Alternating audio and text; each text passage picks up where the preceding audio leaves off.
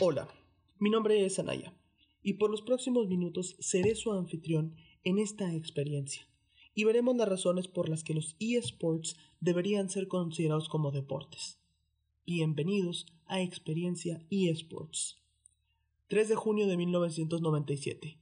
Partido amistoso entre las selecciones de fútbol de Francia y Brasil. Minuto 22. Falta a tres cuartos de la cancha a favor del equipo de América. Roberto Carlos lo pide. El tiro no era directo. El jugador golpea la pelota. La pelota parece que va a salir del campo cuando de pronto gira de una manera impresionante y entra en la red del portero francés, haciendo uno de los mejores goles en la historia del fútbol. 19 de enero del 2013, quinto juego del segundo día del Intel Extreme Masters en Katowice, Polonia. Fnatic vs SK Gaming, minuto 55 con 44. Después de un intento fallido de derribar el nexo enemigo, Fnatic regresa a base. El jugador español Expeque, con su inmortal Casadin, se esconde en el tribush de top del lado azul. Utiliza teletransportación hacia el lado enemigo. Comienza a dar básicos al nexo mientras gira en sentido de las manecillas del reloj alrededor de este nexo. Su definitiva le permite teletransportarse mientras lo persigue Kevin con su Olaf la vida del español es menor al 20%. El Oh my god de uno de los comentaristas suena mientras el jugador francés Hirpat llega con su Chogat, pero tarde. Expeque acaba de hacer una de las mejores jugadas de League of Legends y de los eSports. Se cree que los eSports son algo nuevo, pero en realidad han existido desde 1972. En ese año se jugó la primera competencia del juego Space War en la Universidad de Stanford para ser exactos, en el, en el edificio de inteligencia artificial. El premio para el ganador fue un año de la suscripción de la revista de The Rolling Stones. Compitieron 24 jugadores nada más. Ocho años después, 1980, se hace el primer gran evento de eSports con una audiencia de casi 10.000 personas. Todas estas listas para ver la Space World Champions. Perdón, la Space Invaders Championship. En 1997 se pasa el torneo Red Annihilation del juego Quake Game con más de 2.000 participantes, con lo que es considerado como el primer evento de eSports en el mundo. En ese mismo año se creó la CPL, o Liga Profesional de Ciberatletas por sus siglas en inglés, donde se dio el primer gran premio de 15 mil dólares. Con el inicio del nuevo milenio, grandes torneos aparecen, como el World Cyber Games y la Electronic Sports World Cup, y en 2012 inicia la organización más grande actualmente, la Major League Gaming. Al final de la década, el boom del juego Warcraft 3, Reign of Chaos, da inicio al género MOBA, o Multiplayer Online Battle Arena. Años han pasado desde aquellos torneos y en los últimos 20 años ha sido la expansión de los eSports. Juegos como Dota, que ofrecieron en agosto del 2011 en el evento de The International con sede en Cologne, Alemania, el premio de un millón de dólares para el equipo ucraniano Natus Vincere, lo que representó el 62.5% de los premios en efectivo. Hasta The International 2019 en Shanghai, el premio de 15.260.181 dólares al equipo europeo OG, lo que representó el 45.5% de los premios de ese año. Dato curioso, Red Bull, Red Bull, exacto, fue el patrocinador de este equipo de OG. El promedio de edad de los cinco jugadores es de 25 años. Tan solo Thompson de Finlandia, a sus 20 años, había ganado un aproximado de 5 millones de dólares en su carrera. Si los eSports los queremos ver simple y sencillamente como dinero, ya lo están haciendo. Están haciendo bastante dinero. Es importante señalar que los eSports o deportes electrónicos no solo se enfocan en los MOBA, aunque sí es su versión más famosa, sino que tiene múltiples categorías, como disparos en primera y en tercera persona, el FPS o el TPS, peleas, carreras automovilísticas, deportes, estrategia, etc. La final del Campeonato Mundial de League of Legends en 2017 tan solo fue jugada en el Estadio Nacional de Beijing, a nivel mundial tuvo un aproximado de 58 millones de espectadores. lo que superó con creces los 43 millones que lo vieron el año anterior, en 2016. Aunque su pico de audiencia del torneo, claro, fue la semifinal entre el equipo chino Royal Never Give Up en contra del equipo coreano SKT, con un máximo de audiencia de 80 millones de espectadores. Bueno, ¿esto qué quiere decir? Si comparamos solamente, en, si ponemos números pues, México tiene una población aproximada de 120 millones de personas. 10 millones más, más o menos. 80 millones de personas vieron la final entre el equipo chino y el equipo coreano, por lo que podemos decir el 75% de la población mexicana lo vio. Solamente el 75%. Pero esto no es lo más impresionante si los comparamos con los números de los deportes tradicionales. Los 58 millones de personas que vieron la final superan los, los 24 millones de personas que vieron el quinto juego de la final de la NBA, que fue el juego número 5 o el quinto juego más visto desde 1998 entre aquellos Bulls de Chicago y los Utah Jazz.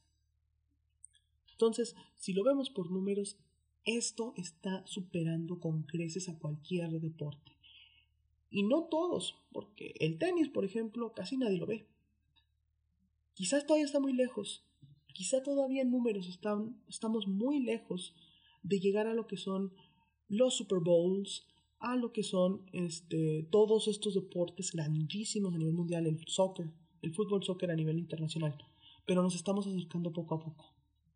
Y es probable que en unos 10 años sea igual de rentable que un equipo de la NFL. Solamente pensemos en ese pequeño detalle.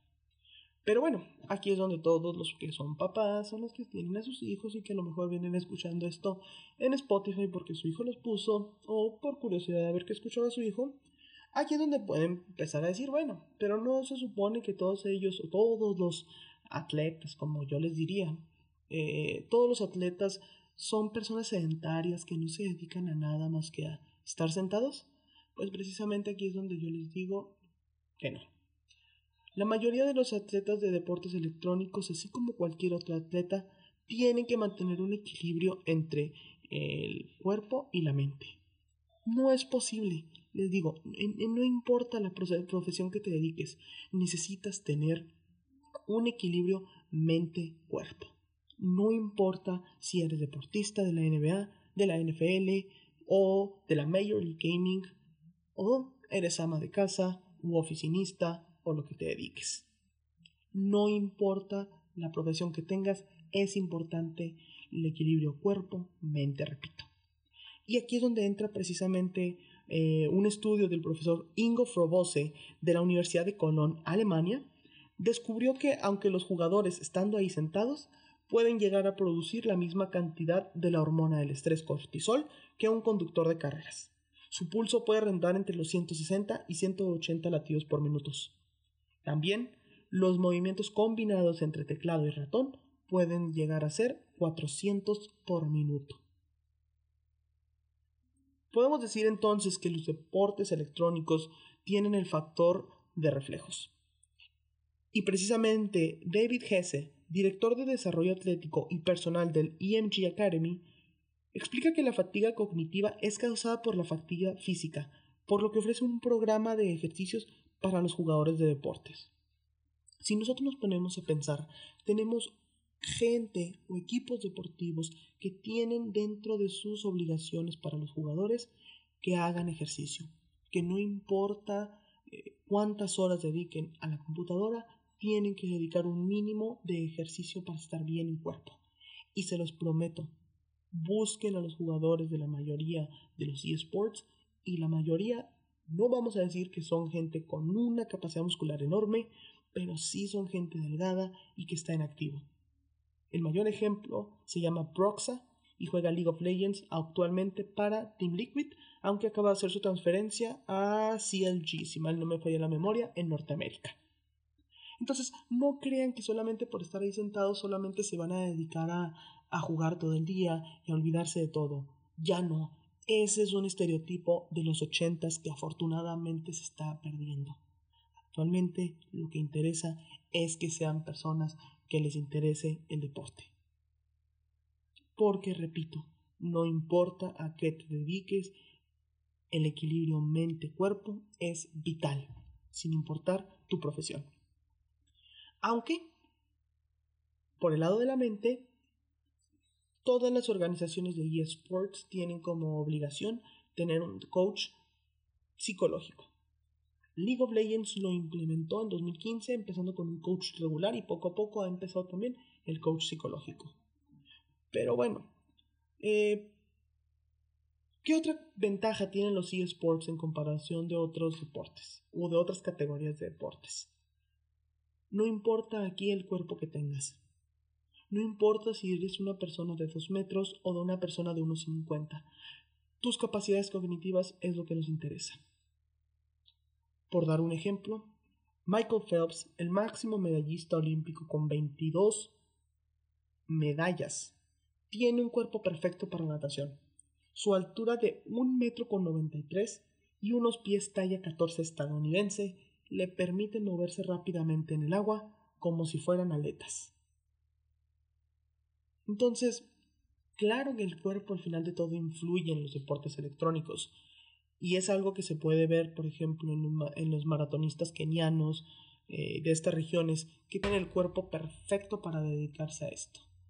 Tienen el cuerpo perfecto para dedicarse a los maratones, ya que sus piernas son largas, su tronco es pequeño y les permite correr muchísimo más rápido.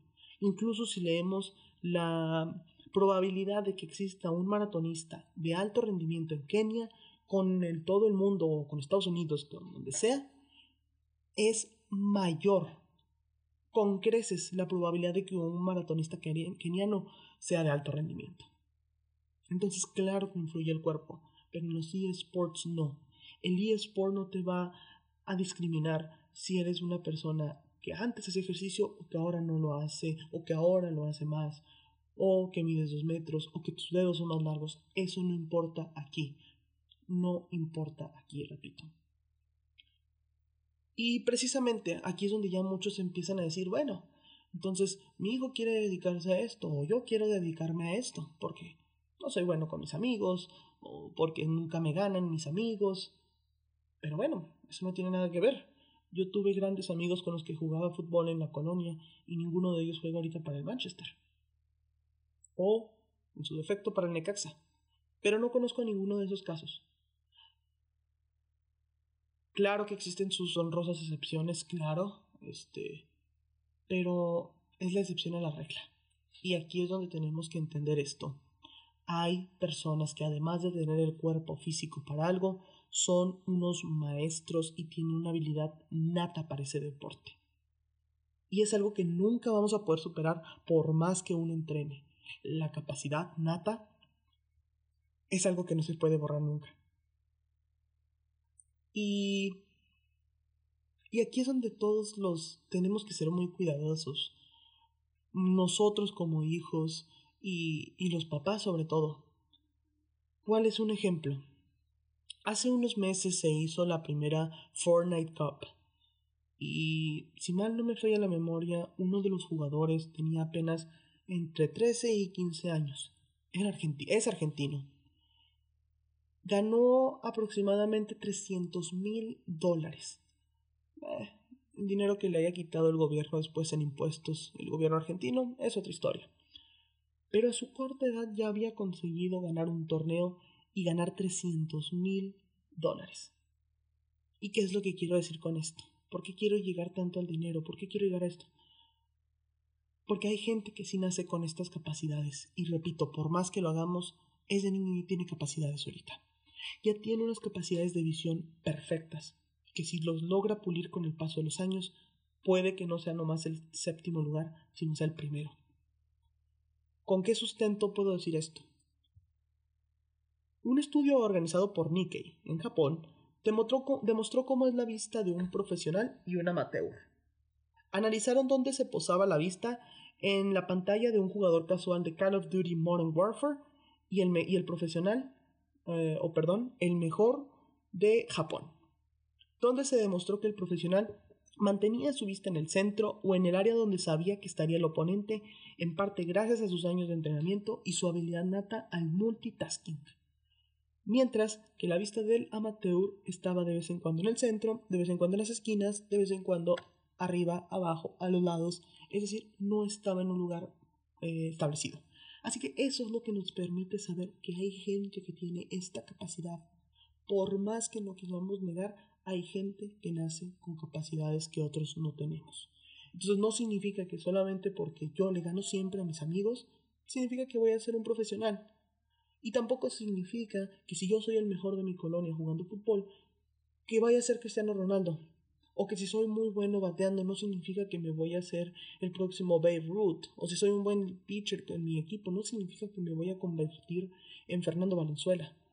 ¿Habrá sus honrosas excepciones? Claro que sí, así como Valenzuela en su momento lo fue, o Babe Ruth, o cualquier otro eh, beisbolista, basquetbolista, futbolista, etc.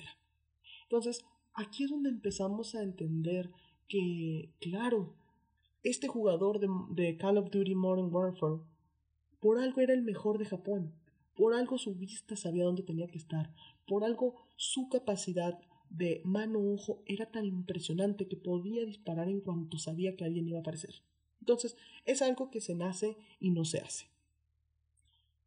Ahora, trámites gubernamentales, todo esto ya son parte de los deportes electrónicos. Ok.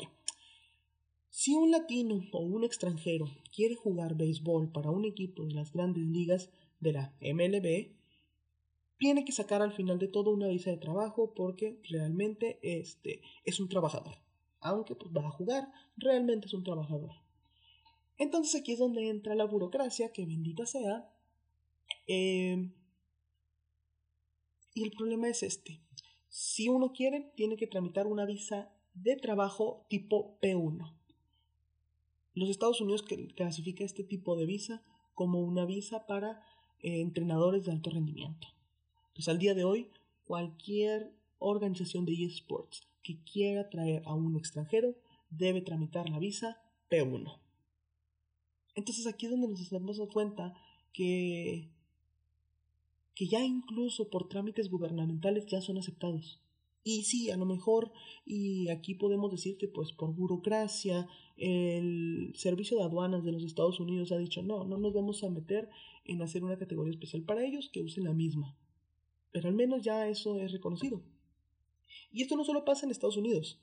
Corea. Eh, Corea tiene una liga que se llama la KESPA o la Asociación de eSports de Corea, por sus siglas en inglés, es reconocida por el Comité Olímpico de Corea del Sur. Entonces estamos hablando que una organización de deportes olímpicos, para ser exactos, el Comité Olímpico de Corea del Sur acepta los eSports como como deporte. ¿Qué es lo que hace la KESPA? Pues regula los torneos un poquito más, este, tanto amateurs como profesionales, que suceden en territorio coreano. Entonces, la KESPA lo acepta. Todo lo que estoy diciendo va a tener su lugar este, en alguna parte, uno decidido si en Instagram o dónde, pero todo tiene las referencias de donde saqué los, la información y todo está sustentada. Esto último está sacado de Sports Journal solamente. Al final de todo, lo dije ahorita al inicio, los eSports siguen siendo un deporte, pero también un negocio. Y como todo, pues el dinero trae. Aquí es donde podemos hablar que, como decía Pro Business eh, Insider, perdón, Business Insider, nos decían que el valor de 2017 del mercado de los eSports fue de 490 millones de dólares a pasar actualmente, bueno, en 2019, eh, a 4.5 millones de dólares, perdón, billones, 4.5 billones de dólares, lo que significó un, un aumento del 837%. Por lo que Actualmente ya no es raro ver a varias personalidades de los deportes tradicionales en este nuevo negocio. Aquí solamente hablaremos de dos para, por tiempo. Ronaldo Nazario, jugador de fútbol de selección brasileña que entre sus muchos palmarés podemos decir dos campeonatos mundiales, 94 y 2002 para ser exactos, la Liga Española del 2003, dos veces ganador de la Bota de Oro, entre muchos otros. El astro brasileño en 2017 se hizo del 50% del valor del equipo brasileño CNB eSports, que fue fundado en 2001. Además, un hecho sin precedentes que lo vi en vivo, entregó las medallas en el MSI, en el MSI o Mid Seasonal Invitation de League of Legends al equipo ganador de Corea del Sur, SKT, en 2017, repito, donde pudimos ver la cara de emoción de Bank al ver a Ronaldo. Quizá solo sea la emoción de ganar, pero al momento de ver el jugador, su cara se convierte en alegría pura. Entonces, Ronaldo Nazario ya tiene sus apariciones en los eSports. Ronaldo Nazario ya ha aparecido en varios momentos. Tan solo esa. A nivel mundial, todos pudieron ver cómo Ronaldo Nazario ponía las medallas en el cuello de los jugadores de SKT, incluidos Faker, que en ese momento era el mejor jugador del mundo. Incluso existe un video donde podemos ver a Ronaldo Nazario aprendiendo a jugar LOL en un uno contra uno. También les voy a dejar el link de ese porque me gusta mucho ese video. Pero para mí el mayor caso de esto o de este género se encuentra en el señor Rick Fox, tricampeón de la NBA con los Lakers de Los Ángeles 2000, 2001 y 2002 para ser exactos. Y gracias al interés de su hijo por los eSports es que decidió fundar su propia organización en 2017 donde se encontraban con juegos como League of Legends, Mortal Kombat 11, Super Smash Bros., donde juega el mexicano Leonardo M. Leo López, que es considerado como el mejor jugador del mundo. Su paso por el equipo fue desde enero del 17 hasta febrero del 20. Ganó el Evo 2019 y el Genesis 6, lo que le dio su estatus del mejor jugador del mundo. Su división de League of Legends, que fue la más famosa, en el verano del 2016 fue terrible, quedando en último lugar, lo que los obligó a jugar la serie de relegación contra Energy, donde salieron airosos, permitiéndoles calificar para la primavera del 18, perdón, del 17. En 2018 fueron elegidos para ser parte del nuevo sistema de franquicias que Riot Games comenzó. Hablaremos después de un poco de mi disgusto por este sistema, pero bueno, Además, en ese mismo año recibió un apoyo económico por parte de los Yankees de Nueva York, con lo que pudieron rearmar al equipo para terminar en segundo lugar de la temporada de primavera del 2018. Si bien el final de este equipo estuvo manchado por la polémica entre los confundadores y comentarios xenófobos, lo que forzó a Riot Games a que el equipo tuviera que vender su franquicia en la LCS de League of Legends. Y después bueno, su eventual pérdida de todas las franquicias. Y bueno, en los deportes tradicionales ha habido escándalos. Los Dodgers de Los Ángeles hace poco se, perdón, eh, fueron víctimas de un fraude o de algún tipo de, de mala práctica por parte de los Astros de Houston, donde se descubrió que se comunicaban ellos entre con golpes ahí en la con sonidos pues y demás jugadores que siempre han estado en el foco de la polémica, de la polémica, pues sí, perdón, de la, han sido polémicos. Como Maradona en el fútbol es un gran ejemplo. Neil Armstrong hace unos años que se descubrió que se dopaba para poder ganar el Tour de Francia las veces que lo ganó y que en una entrevista él dijo, el que gana el Tour de Francia sin inyectarse nada no es humano. Entonces, de que ha habido grandes controversias en el deporte tradicional ha habido. Y por desgracia, los deportes electrónicos no se quedan atrás en eso. Vamos a poner dos ejemplos. El primero es el jugador Lee Live Sung, que fue hallado culpable de arreglar dos partidas de StarCraft 2 por 62 mil dólares. Así como múltiples jugadores de League of Legends que han sido encontrados culpables de Elo Boost que es jugar en la cuenta de otro jugador para hacerlo subir de liga. Entonces, en los deportes electrónicos, que son competitivos, existen ligas. Vamos a ponerlo eh, por lo más sencillo. Está la liga bronce, plata y oro, suponiendo que esas sean las tres. Entonces yo soy muy malo jugando. Entonces yo le pido a mi amigo que es oro, le pido que, como yo soy bronce, le pido que juegue en mi cuenta, el que es muy bueno, y de repente ya a lo mejor no suba oro, pero suba plata. Entonces eso es el Elo Boost y es está, está mal visto porque es engañar y pues eso muchas veces acarrea eh, que se cierre la cuenta, a veces de los dos, a veces de uno, todo depende, o que se deje, se no se puede utilizar en un cierto tiempo. Entonces eso es el Boost. Y bueno, otra cosa que sería interesante hasta cierto punto y podríamos pensar como algo obvio es que en los eSports no debería haber un problema que jugaran hombres y mujeres en el mismo equipo. Los eSports pueden ser lo más inclusivo que exista. Si bien el tenis ahorita ya lo hace, teniendo a veces partidos este, que son hombre-mujer contra hombre-mujer. Los eSports en teoría no debería haber una diferencia entre, entre esto como lo podría haber en otros deportes. Pero por desgracia no es así. Y varias muestras de machismo dentro de los deportes electrónicos lo han generado.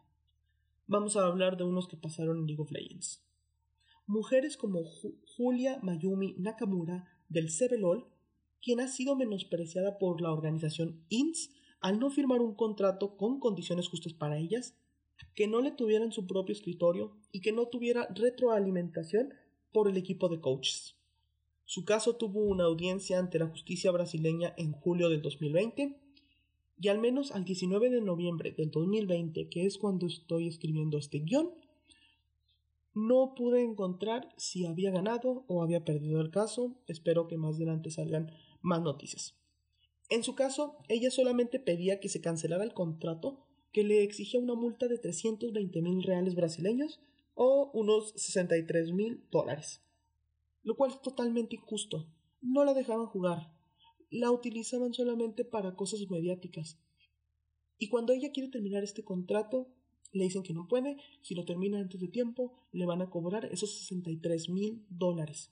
Son 1.26 1.26 millones de pesos. Así que no, yo estoy completamente a favor de Mayumi y espero que la justicia brasileña le dé el veredicto a favor a esta mujer. Este tipo de conductas solo hacen que los eSports se vean perjudicados y que no se nos pueda tomar en serio. Estupideces que muchos creíamos que las nuevas generaciones no íbamos a tener se repiten como si hubieran sido los ochentas, los noventas o antes. Ahora solo queda esperar. Muchísimas gracias por escuchar Experiencia eSports. Cuídense y usen cubrebocas.